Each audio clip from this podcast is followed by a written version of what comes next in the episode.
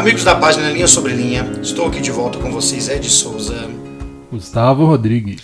Para o nosso podcast do Linha Sobre Linha, a gente está fazendo a série Parábolas do Mestre, que tem sido muito legal, muito interessante, porque a gente está destrinchando junto com vocês detalhes interessantes dessas parábolas do Mestre que ocorrem nas Santas Escrituras, né, lá no Novo Testamento.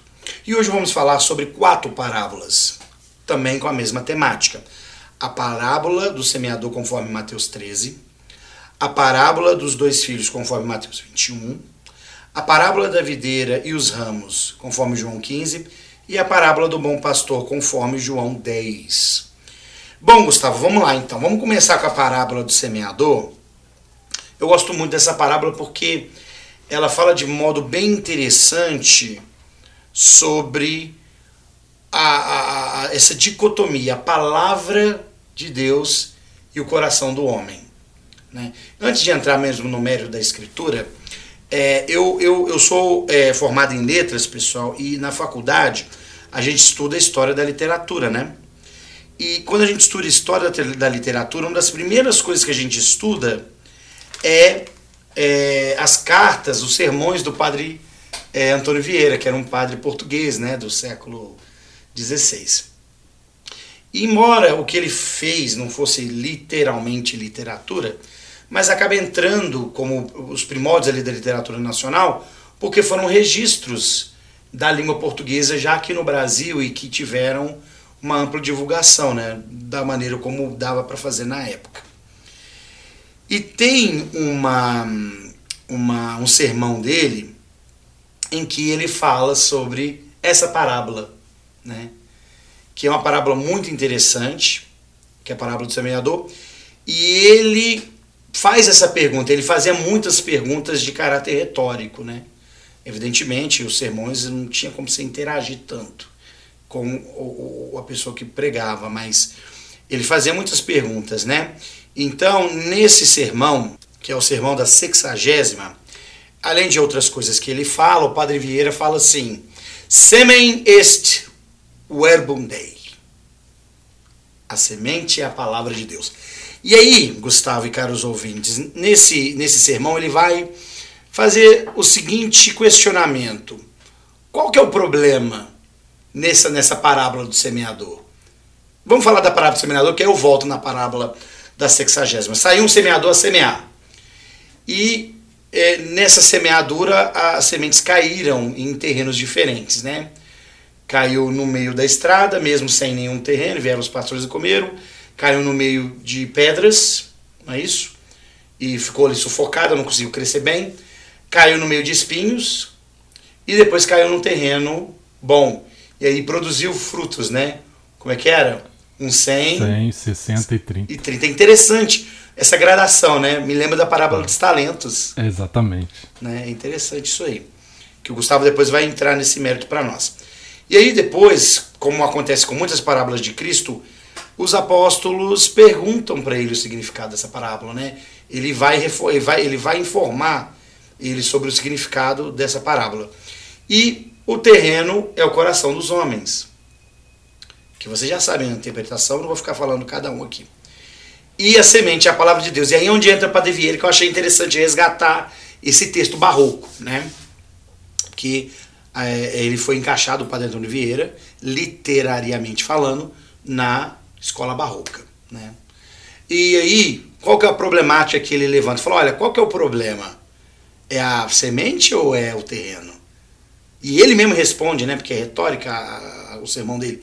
Ele fala, o problema não é a palavra, a semente é boa, o problema é o terreno.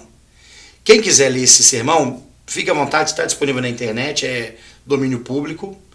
E é bem interessante, porque muitas coisas que ele fala lá são bem cabíveis ao nosso estudo de hoje da parábola do semeador. Para a gente não, não, alongar muito, porque é um texto muito denso, é uma leitura muito densa, eu não vou entrar em méritos. Mas ele fala: o problema não é a semente. A semente é boa, mas o terreno é ruim. E Alma fala que a semente é boa também, no capítulo 32 de Alma, né? Se a gente der lugar para ela crescer, a gente vai saber que ela é uma semente boa. E é interessante, pegando aí Padre Vieira e, e Alma, fazendo essa junção aí. É, a questão, o problema não é a semente, né? A semente é boa e o problema é o terreno. E, e Alma fala, né? Dar lugar à semente. Né? O terreno simboliza o nosso coração. E na, no caso ali da semente, né, a gente tem quatro exemplos ali, é, e só um a semente tem êxito, porque nos outros, a, nos, nos outros, o terreno estava ocupado por pedras, por espinhos, né? Uma ficou no caminho ali, então não, não ficou no local adequado. Mas são coisas que podem, podem ser removidas, né? podem ser tiradas do caminho. As pedras, os espinhos. Então é interessante porque o problema é o terreno, mas é o terreno como ele está. Né? Esse terreno pode ser cuidado, as pedras podem ser tiradas, os espinhos, qualquer outro obstáculo. O solo pode ser fertilizado, né? a terra pode ser removida ali para né, ser uma terra boa, uma terra né, que possa Produtiva. receber a, a semente. Sim, e, e no caso da, da, da, das, da terceira e da quarta semente, é, perdão, da segunda e da terceira semente, elas, elas crescem.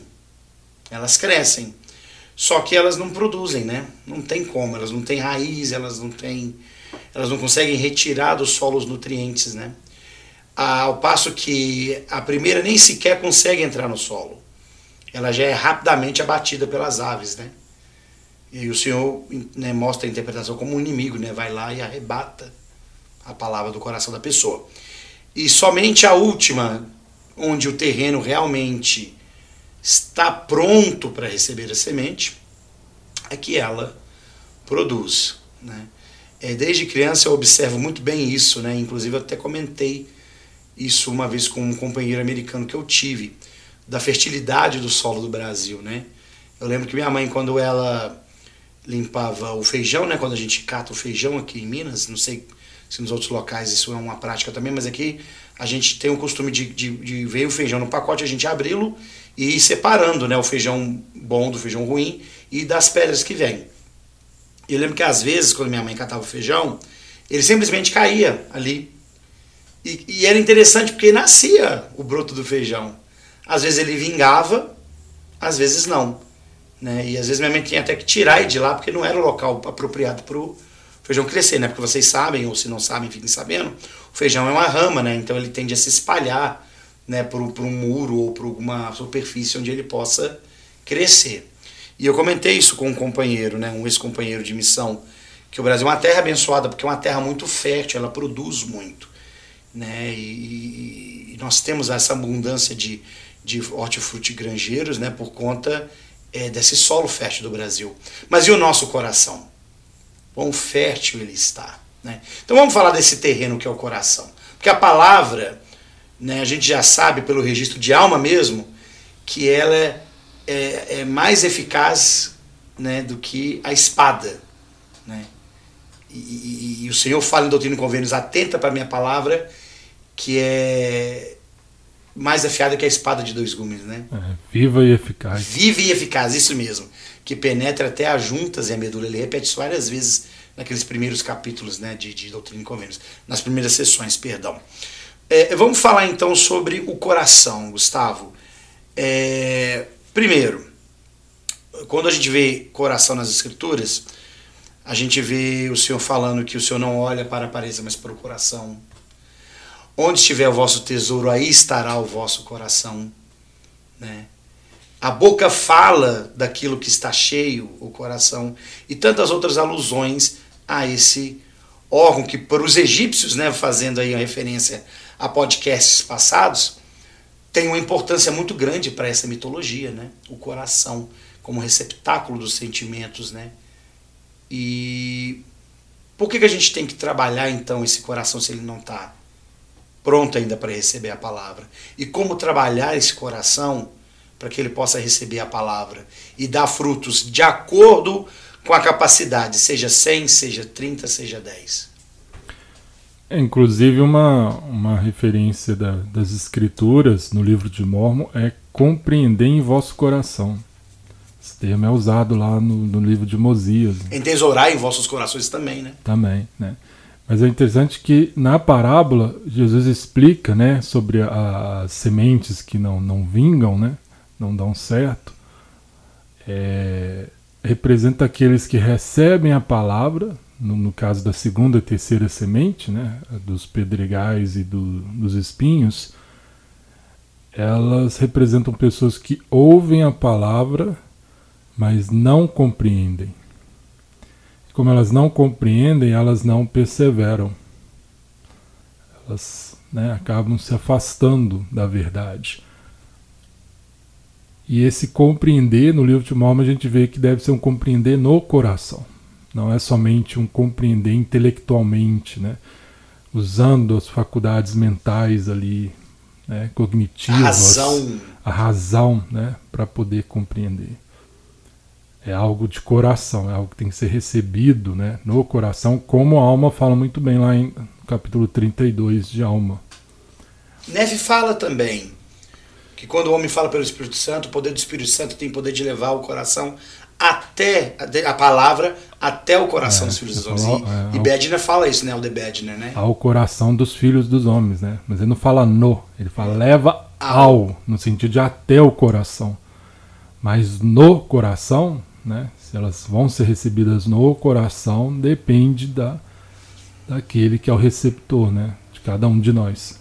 Lembra para nós aí, porque obviamente nós temos alguns ouvintes que não ouviram, por exemplo, a, o, o episódio Reinos do Egito, né?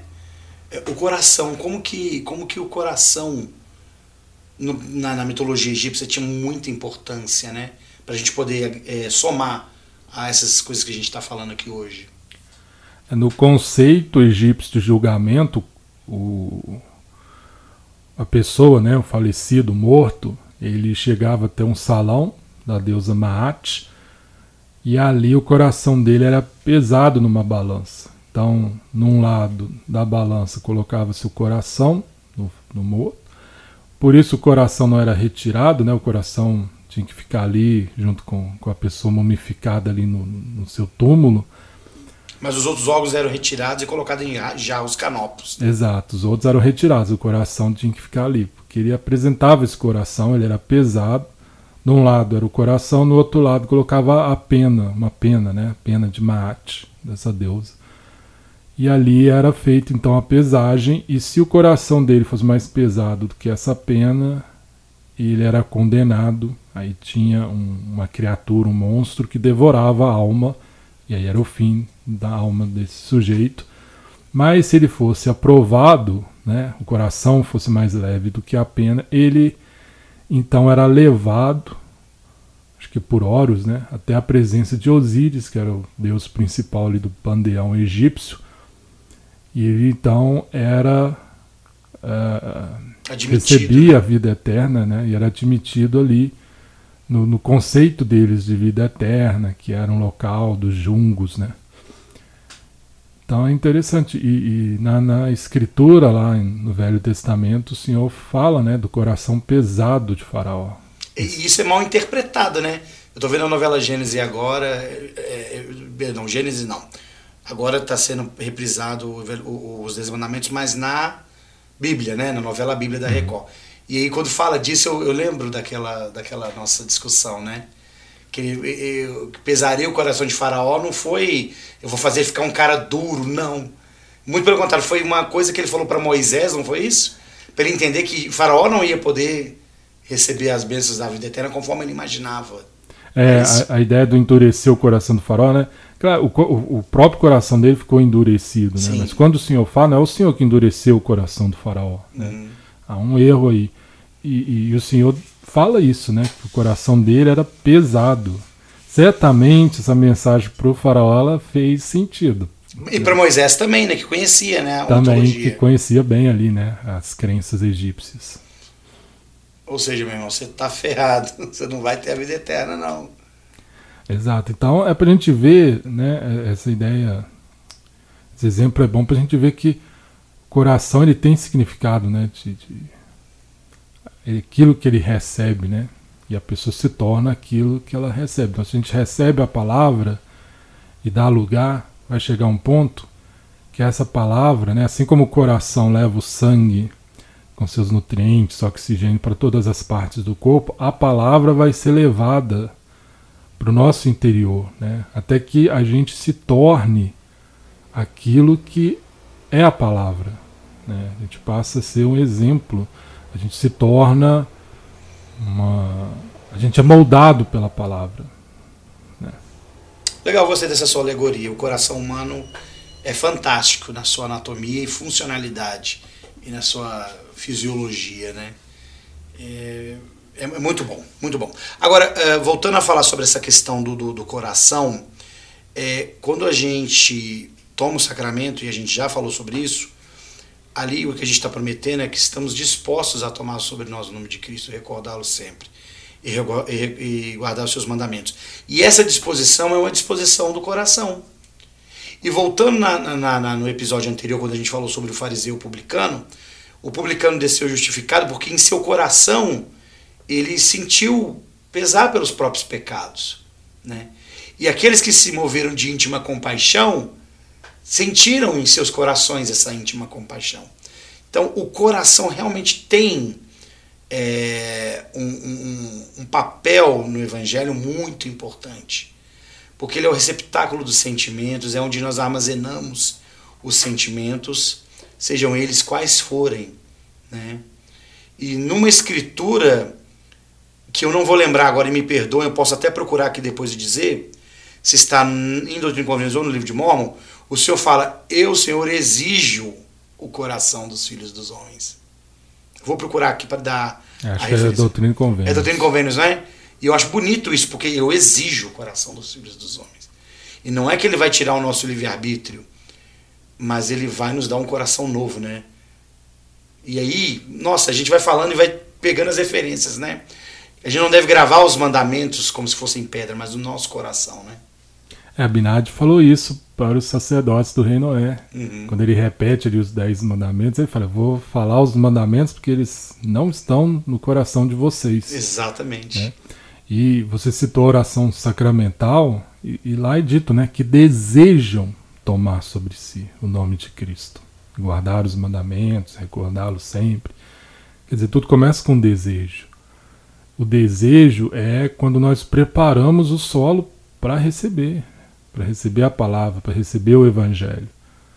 E, e, essa parábola ela traz isso, né? ela, ela mostra essa importância. É, o semeador, ali representando o Senhor, ele saiu semeando. Né? Que é, representa o Senhor, pode representar líderes, né? qualquer pessoa que né? compartilha o evangelho. Mas é, o problema é que em alguns terrenos não estavam prontos para receber a semente. Né? Ou seja, não foi preparado. E cabe a nós prepararmos né, esse terreno do coração.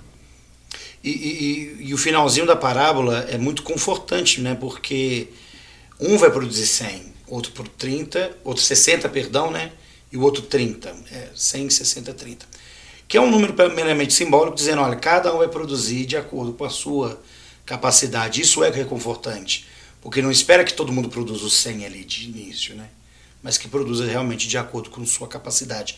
É uma parábola muito interessante e que, olha, pelo tempo que vocês estão ouvindo a gente aí, vocês já repararam que se a gente for falando sobre essa parábola, a gente vai tirando aqui mais coisas que vai ocupar o podcast inteiro, né? É, e uma dica que eu acho bacana, para mim foi muito, muito edificante, é comparar esta parábola com o sonho de Lei e com a descrição dos herdeiros dos, dos reinos de glória de Doutrina e Convênios é, 76. Por quê? Porque a gente vê ali que tem pelo menos três grupos, né? é, tanto no sonho de Lei como no, no, na descrição dos reinos de glória. Então, por exemplo, quando a, a semente cai no caminho, a gente vê no sonho de lei que algumas pessoas não entraram no caminho, porque ele viu um caminho estreito apertado e tinha nesse caminho uma barra de ferro que conduzia até a árvore da vida. E isso não campo, né, que era enorme. Então havia um caminho estreito lá. E ele, inclusive, chama Lamã e Lemuel e eles não querem entrar. Eles nem sequer vão para o caminho. Uhum. Quando mais pegar na barra de ferro.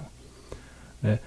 Então, é, é, é, o exemplo dessa parábola que cai, essa, exemplo da parábola né, da semente que cai e fica pelo caminho e as aves vão, né, e depois Cristo fala que é o inimigo que vai lá e retira, né? Depois a gente tem dois exemplos lá das sementes, né, que ficam nos no, no, nas pedras, né, pedregais e nos espinhos são sufocadas a semente. É... Essas duas sementes, né, o Salvador fala que representa aqueles que recebem a palavra, mas depois acabam desviando, né, fala se ofendem, né, deixam a verdade. É, fala das preocupações do mundo, né, afastam essas pessoas. E no sonho de, de Lei a gente vê que alguns começam o caminho, seguram, né, pegam na barra de ferro, mas aí vem as, a névoa de escuridão e essas pessoas se perdem. Outros chegam até a árvore, comem do fruto, mas eles ficam envergonhados por causa da, dos que estavam lá no grande espaçoso edifício e essas pessoas é, elas se afastam, né? A escritura fala que se perdem por caminhos proibidos.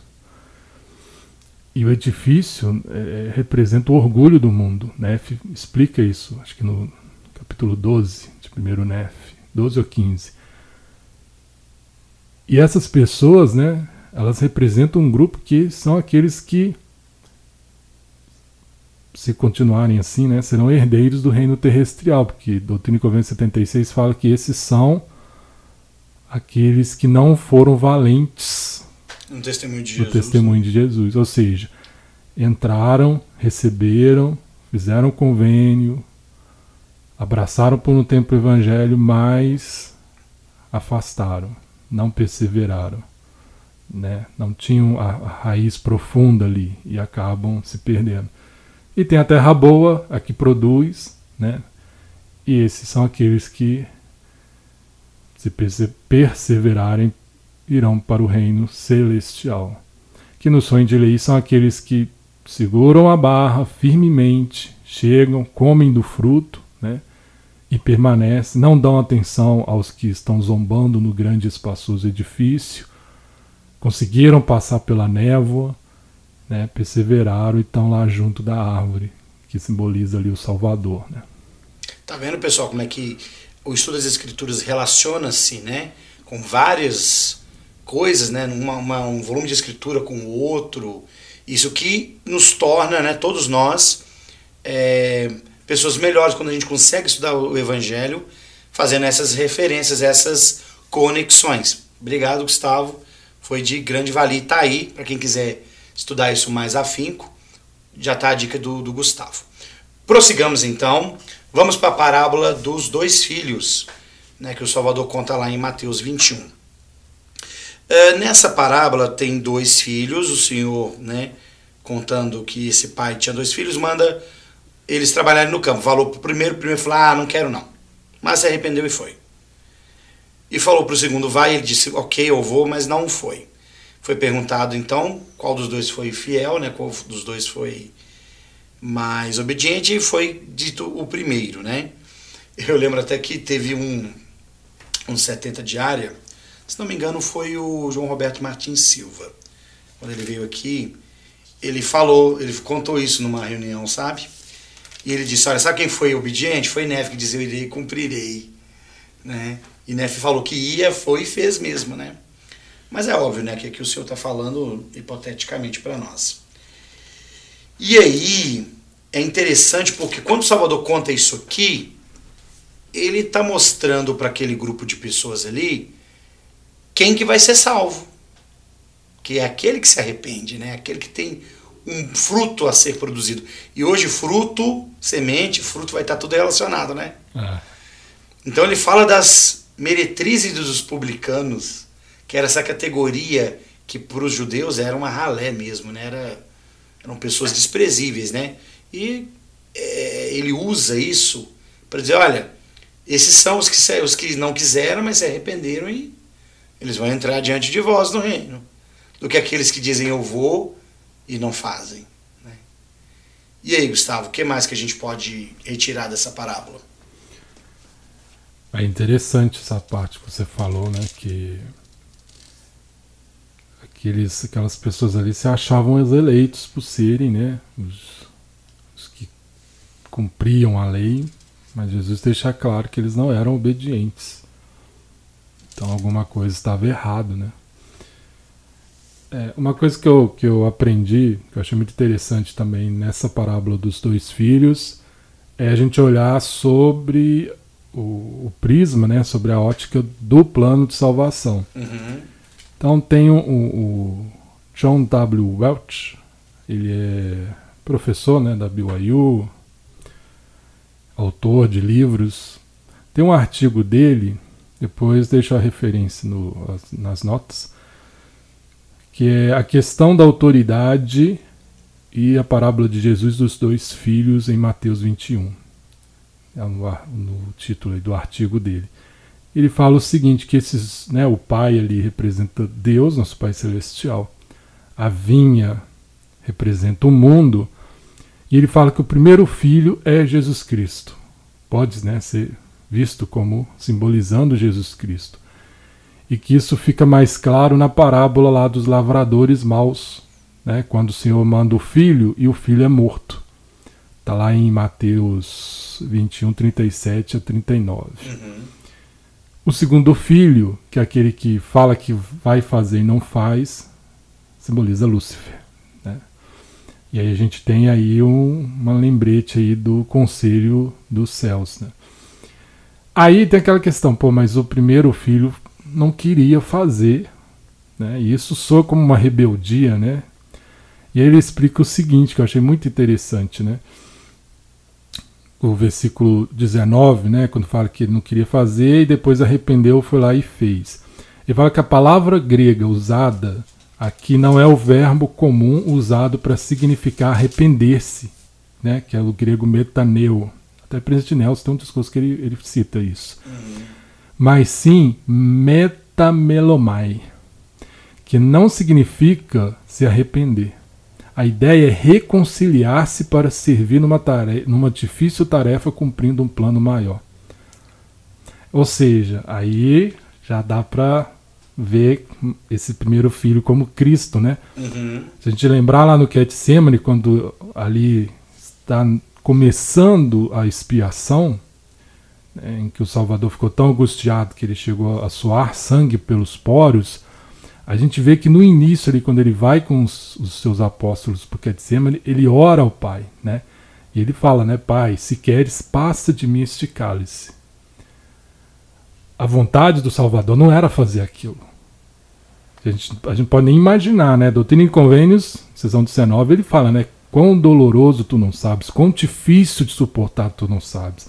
Então, quando ele começa a sentir todo aquele peso, a vontade dele é que, se fosse possível, que não tivesse que passar, mas ele deixa claro, né? Porém, não se faça minha vontade, senão a tua. Está lá Lucas 22, 42. Ou seja, ele demonstra que, embora ele não quisesse, ele está disposto a cumprir aquilo ali. Se esse é o caminho, a vontade do Pai, não há outro jeito. Né? E, e, lá em Mosias, que eu acho muito interessante essa escritura, Mosias 15, 7, né, Abinadi fala que a vontade do filho foi absolvida pela vontade do pai. É. Então, é, é, quando fala ali que o filho não queria ir e arrependeu-se, na verdade quer dizer o seguinte: ele, ele, ele, pela vontade dele, ele não queria cumprir. Ele não, é, não que ele não queria, né, mas aquilo era difícil demais. Então, se houvesse outro meio, ele pede ao Pai, se for possível, né?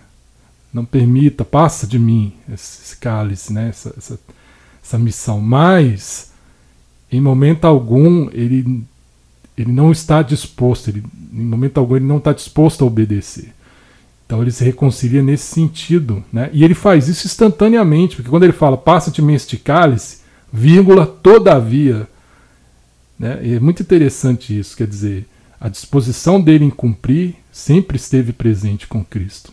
Desde lá na vida pré-mortal até aqui, lá no Getsemane. Então é um exemplo do Salvador, né? sempre disposto a cumprir. Agora, Lúcifer, né? que se dispôs lá, né? me envia, e eu vou fazer, vai vou botar para quebrar. A gente viu que quando, quando o Pai escolhe Cristo, que Lúcifer faz? Ele se rebela e ele não fez a vontade né, do Pai. E de certa forma, esses dois filhos podem representar toda a humanidade, né? os membros da igreja e, de um modo mais geral, toda a humanidade. Aqueles, como Salvador, que, embora né, sabe que vão passar por dificuldades ao, ao viver o Evangelho, ao guardar os mandamentos, que não, não é sempre fácil, né? E, e às vezes ao obedecer a gente pode inclusive passar por, por, por dificuldades, né? Abinade, por exemplo, foi morto por cumprir a vontade do Senhor. Né? José sofreu na mão dos seus irmãos, sendo uma pessoa boa e justa. Mas são pessoas que estão dispostas a fazer. Né? José, outro exemplo, né, com a mulher de Potifar, ele não quis deitar com ela e foi acusado, e foi para a prisão e ficou lá um bom tempo. Então, quer dizer, embora nada se compare ao sacrifício de Cristo no Getsemane, às vezes ser obediente vai requerer sacrifício, né? Não como uh, a De Roland falou, não sei se foi na última ou numa das últimas conferências, né? Que o Evangelho ele é, é confortante, né? Mas nem sempre cômodo, algo, algo desse sentido. Né? Então é, existe esse grupo que está disposto a obedecer, não, não obstante as dificuldades que isso pode acarretar. E aqueles que falam, eu vou fazer, mas não faz. Né? Então, Jesus deixa claro aí, né? Quem que quem está na melhor condição? Muito bem. Isso aí, Gustavo. Crescimento aí é, em, em termos de informação dessa parábola, né? Porque o que a gente tem aqui é o que o próprio Salvador coloca como interpretação. E que bom que nós temos ainda interpretações é, de, de grandes estudiosos aí do, do Evangelho, né? Agora a gente tem que tomar cuidado que Satanás, que foi esse que falou que, que ia cumprir e no final não, né, não cumpriu nada e se rebelou, ele pode querer fazer a gente pensar que a gente é assim também. Né? Porque às vezes nessas dificuldades, a gente erra, às vezes a gente não consegue ser obediente como gostaria, vai falar assim, tá vendo? Você não é um filho bom. Melhor você sair fora. É, e no nosso caso, nós podemos fazer aqui, como fala o sentido da palavra grega, né, reconciliar com a vontade do Pai. E aos poucos a gente vai esforçar, é um processo para, assim como Cristo, permitir que a nossa vontade seja absolvida pela vontade do Pai. Aquele processo que fala lá em Mosias, né? Despojar do homem natural, tornar-se santo pela expiação de Cristo, né, cedendo aos influxos do Santo Espírito. É um processo, não é um evento único. Perfeito. Vamos então para a parábola uh, da videira e dos ramos. Ela está lá em João 15. Esse momento é um momento especial na vida do Salvador, porque ele está ali, né, no cenáculo com seus discípulos, na noite em que ele vai realizar uma parte da expiação, né? E ele tem uma conversa bem íntima com seus apóstolos e, e possivelmente outros discípulos, mas mais particularmente com os apóstolos, e, e ele vai ali falar que ele é a verdadeira videira e que seus apóstolos, seus discípulos ali são o ramo, que enquanto eles estiverem ligados à videira, eles vão produzir frutos, e todos aqueles que não estiverem ligados à videira serão cortados e lançados fora. Agora, que tipo de planta é a videira? Vamos lá, Gustavo. Conhecimento de botânica agora. Que tipo de planta é a videira? Tcharam! a videira é um tipo de planta que, é, como por exemplo, as uvas, tá? Elas são plantas que geralmente crescem é, e que se formam ramas delas. Né? Outras, outros tipos de planta também têm essas mesmas características. Né? Mas uma que é muito comum na, no Oriente Médio são as uvas. Né? E, e lá em Jerusalém não era diferente. Então, videira, né, é esse tipo de, de planta, né, que, que tem essas características aí. O chuchu, por exemplo, é, uma, é, uma, é um tipo de videira. Você gosta de chuchu? Eu gosto. Nada falou, contra. Falou tanto com o êxito aqui. É bom com bacalhau. Gostoso. Olha, tem tempo que eu não como chuchu, hein? Chuchu é uma planta que, uma fruta que não tem, um legume que não tem muita, muita atração, né? ele é mais água, né? Mas eu gosto dele refogadinho, acho gostoso o chuchu. Bom, mas Jesus fala que ele não é o chuchu, né? Ele não é. Tinha um político que foi chamado de chuchu Sim, aí para trás, né? Jesus não é esse tipo de fruta. Picolé de chuchu. Picolé de chuchu, né? Puxa vida.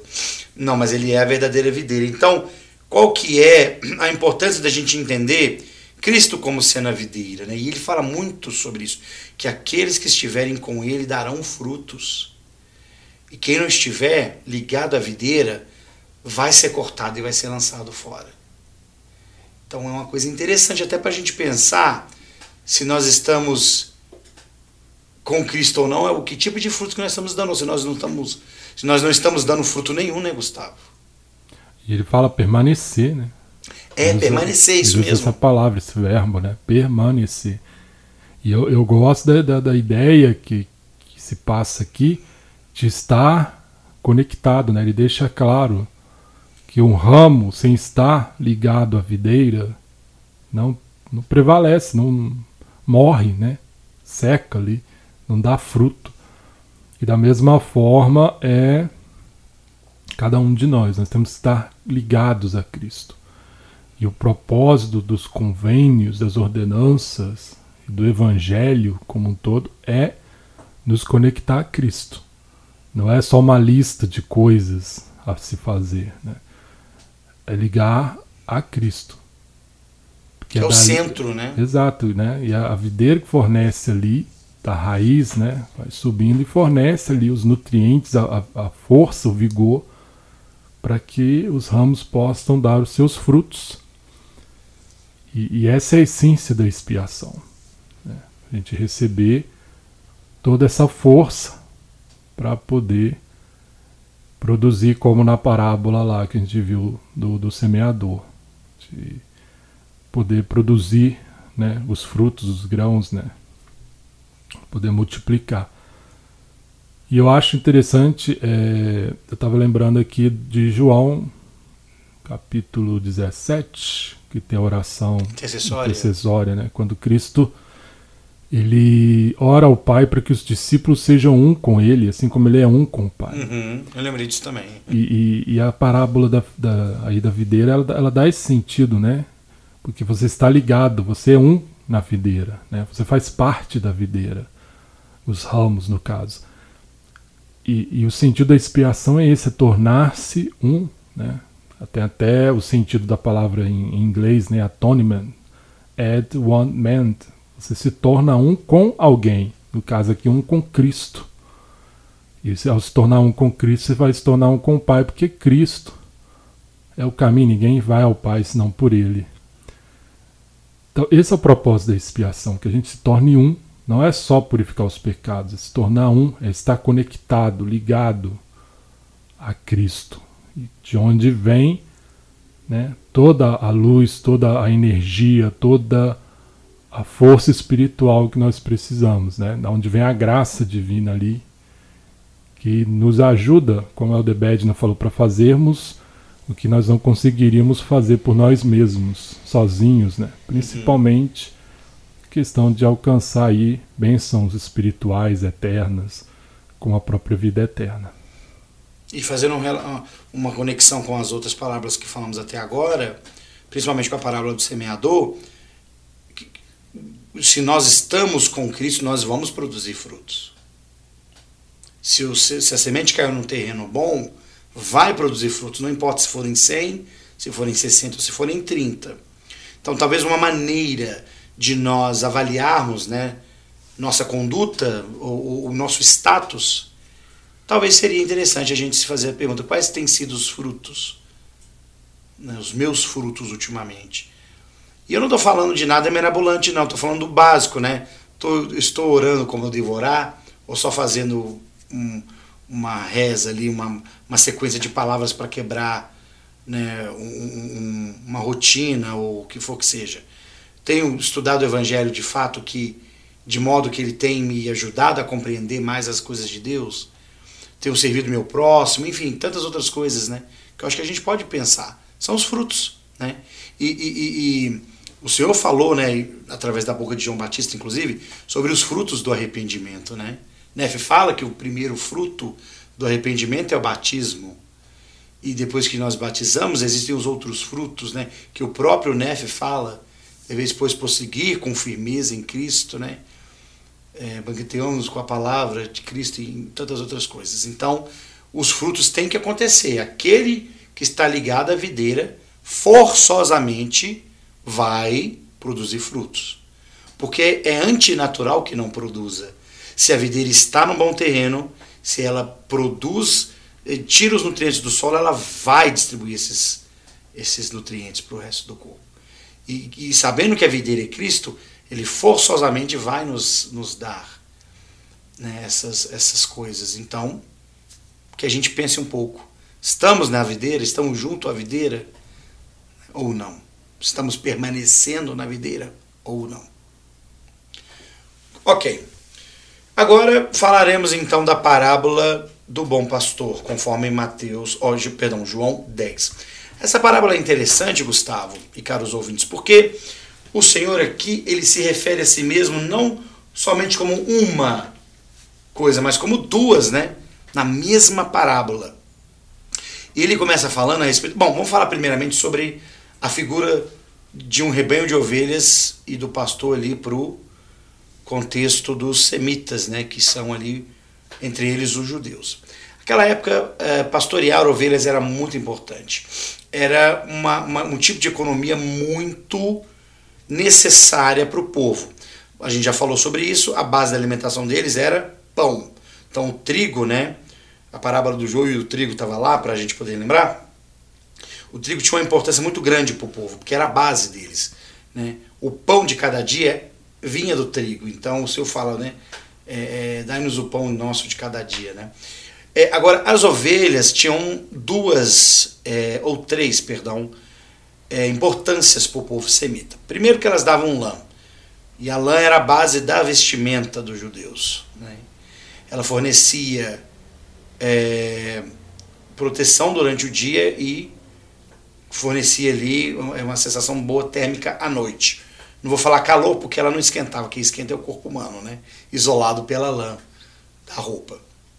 Então tinha a questão do vestimenta, cobria, e aí vão anotando aí para vocês verem aí todo o simbolismo que tem. Através da lã se cobria a pessoa, né? A pessoa era coberta. A ovelha também era utilizada para sacrifícios, de acordo com a lei de Moisés, que nós vamos falar isso em, em o nosso próximo podcast.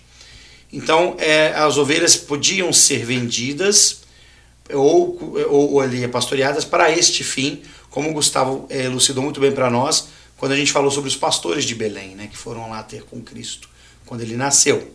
Provavelmente aqueles eram pastores que pastoreavam os cordeiros que seriam abatidos no templo. E também para fornecer carne, né? Os beduínos comiam também carne das ovelhas e, vez por outra, as ovelhas podiam dar a sua carne também para serem comidas. Além do leite, e além do couro, que também era utilizado para fazer os odres, né? Que eram uhum. tão úteis para se levar bebidas no deserto. O chifre também. Assim, o chifre, que poderia chofar, ser feito do chofar, né? Que era a trombeta. Né? Exato. Tá, olha, quanta coisa podia aproveitar de uma ovelhinha, né?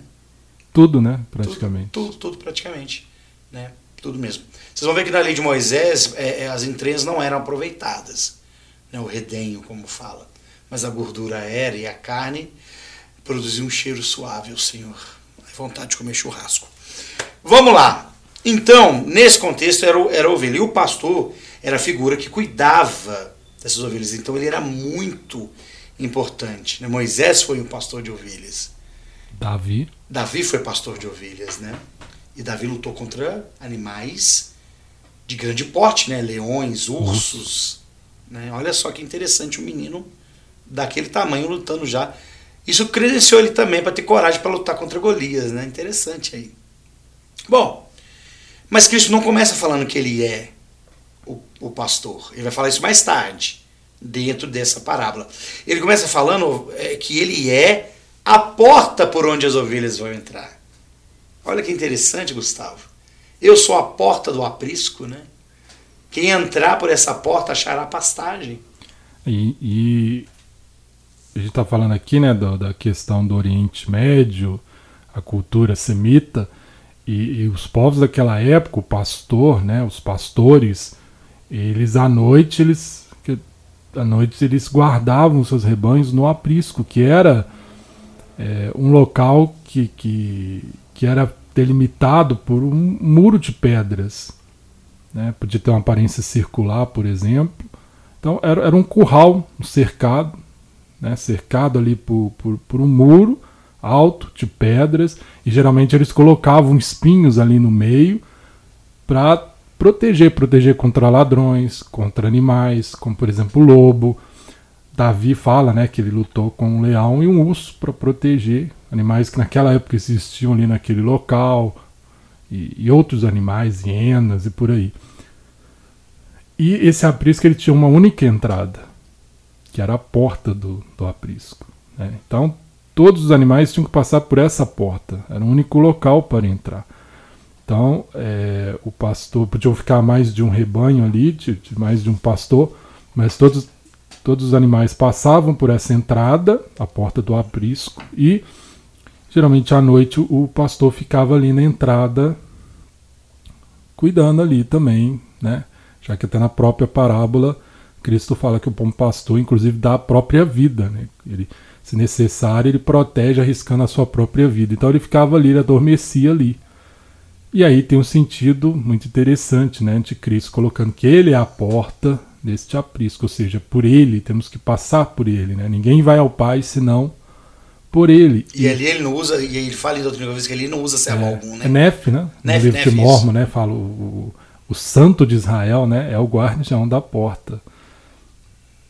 Outro exemplo, a parábola que a gente já falou das dez virgens, quando elas batem lá na casa lá onde vai acontecer as bodas, é Cristo que abre, né? É o Senhor, é, é o noivo, né? Que representa Cristo. Então, todo o simbolismo ali a gente pode conectar. E eu, estudando aqui, me veio na mente também é, o tabernáculo, porque o tabernáculo ele era cercado assim, né? Por, por, por um tecido que formava ali os limites do, do tabernáculo. Tinha a tenda ali onde tinha né, os dois locais ali, o, o lugar santo, lugar santíssimo, né? Não, o lugar o, santo, é, santo, e o, santo, santo dos, santos. santos. O lugar santíssimo e também, e também era, havia uma única entrada, uhum. né? Uma porta ali por onde se entrava, por onde passavam né, os, os animais para o sacrifício, os sacerdotes entravam todos por ali. E é até interessante porque se a gente olhar lá no deserto, as tribos ficavam ao redor do tabernáculo e a que ficava ao lado da porta era a tribo de Judá. Né? E Cristo vem da tribo de Judá. Né? Então tem muitos simbolismos nas escrituras que eu acho maravilhoso. E este, né, de Cristo sendo a porta, porta pela qual nós devemos passar. E ele fala que quem não usa, não entra pela porta é salteador e ladrão, né? É, o ladrão não vai entrar pela porta, porque ali ele vai confrontar diretamente com o pastor que está disposto a dar a sua vida. Então ele vai tentar pular ali, né, algum outro meio para poder investir contra as ovelhas ali, o rebanho. É, e, e, vale a pena a gente ressaltar, pessoal, o seguinte, que agora a gente vai falar de Cristo como bom pastor, né? E, e eu sou o bom pastor e, da, e elas me conhecem e eu as conheço e tal. Naquela época, você tinha dois tipos de pastores, né? Você tinha o pastor que era o dono do, do, do rebanho, e esse sim dava vida pelas ovelhas, porque ele é, conhece tão bem as suas ovelhas que até as chama por nome, né? E elas atendem a voz dele. E isso é verdade, viu, gente? Porque é, quem conhece de comportamento animal sabe que os animais eles têm um, um comportamento chamado imprinting. E esse imprinting é o vínculo que ele cria com qualquer coisa além dele. Inclusive ele pode criar imprint com objetos também, né? É, mas quando ele cria vínculo com o ser humano, dependendo do nível de imprint, esse animal pode ouvir o seu passo que ele vai saber que é você. Acho que eu citei aqui um caso de uma, de uma cadela que a gente tinha, não sei se eu comentei, mas se eu comentei, perdão, eu vou comentar de novo. Nós tínhamos uma cadela, ela era pastor alemã, que quando ela ouvia os nossos passos, ela já saía lá da, de dentro de casa até o portão para esperar pela gente. E eu faço reabilitação de aves de rapina e, e tem aves, Gustavo, e ouvintes, que elas geram um imprint tão interessante que só de ouvir minha voz elas começam a piar. Porque elas sabem que eu sou a fonte de alimento delas, então elas começam a pedir comida. É interessante como é que você cria esse vínculo, né? A calopsita dos meus meninos também é assim, ela quando elas não quando eles quando eles não estão perto dela, ela pia desesperadamente. Quando eles chegam perto, ela fica quieta, ela fica calma porque ela sabe que ela está ali protegida e amparada. Então, o esse pastor que, que é o dono das ovelhas, ele tinha um cuidado maior. Agora, o próprio Senhor fala do mercenário, né? Que era aquele que era o contratado para poder cuidar das ovelhas. Esse aí não tinha tanto cuidado com as ovelhas, não. Ele estava ali só pelo dinheiro. E quando o bicho pega, né, literalmente, ele ó. Dava no pé. Dava no pé, né? Mas o Senhor deixa claro que ele é aquele que ama as ovelhas. E delas era conhecido, e por elas ele daria a vida, né? Então ele começa falando que ele é a porta, depois ele fala, eu sou o bom pastor. Que também ficava na porta, né? E é interessante ele falar, né? As ovelhas ouvem ele chamar. Ele conhece e delas ele é conhecido, as ovelhas conhecem o bom pastor. Lá no livro de Mormon, o rei Benjamim né, fala que daria ao povo um novo nome, depois ele deixa claro que esse nome é Cristo. E elas receberam esse nome porque elas passaram por uma mudança e por causa do convênio elas se tornaram filhos e filhas dele, de Cristo. É, porque naquele dia ele, Cristo, gerou elas espiritualmente. Conectou eles à videira, né? Exato. Então, mais uma vez aqui a expiação no centro. É por meio dela que nós nos tornamos parte do rebanho, pertencemos a Cristo, somos dele. Não do rebanho do diabo, mas do rebanho de Cristo, que é aquele que cuida, aquele que não vai deixar no último dia a sua, seu rebanho desprotegido. A reflexão que a gente tem que fazer nesse ponto agora é de que rebanho somos? Porque a alma faz esse questionamento em Alma 5, que eu também recomendo, né? Que, assim como o Padre Antônio Vieira, ele também faz muitas perguntas retóricas, né?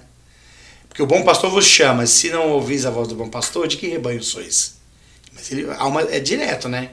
Fala que o diabo é o vosso pastor, né? E se a gente não está conectado à verdadeira videira, de que videira nós somos? Porque não existe não produzir frutos. Nós produzimos frutos, bons ou ruins. Então a gente tem que fazer essa avaliação e ela é constante, né?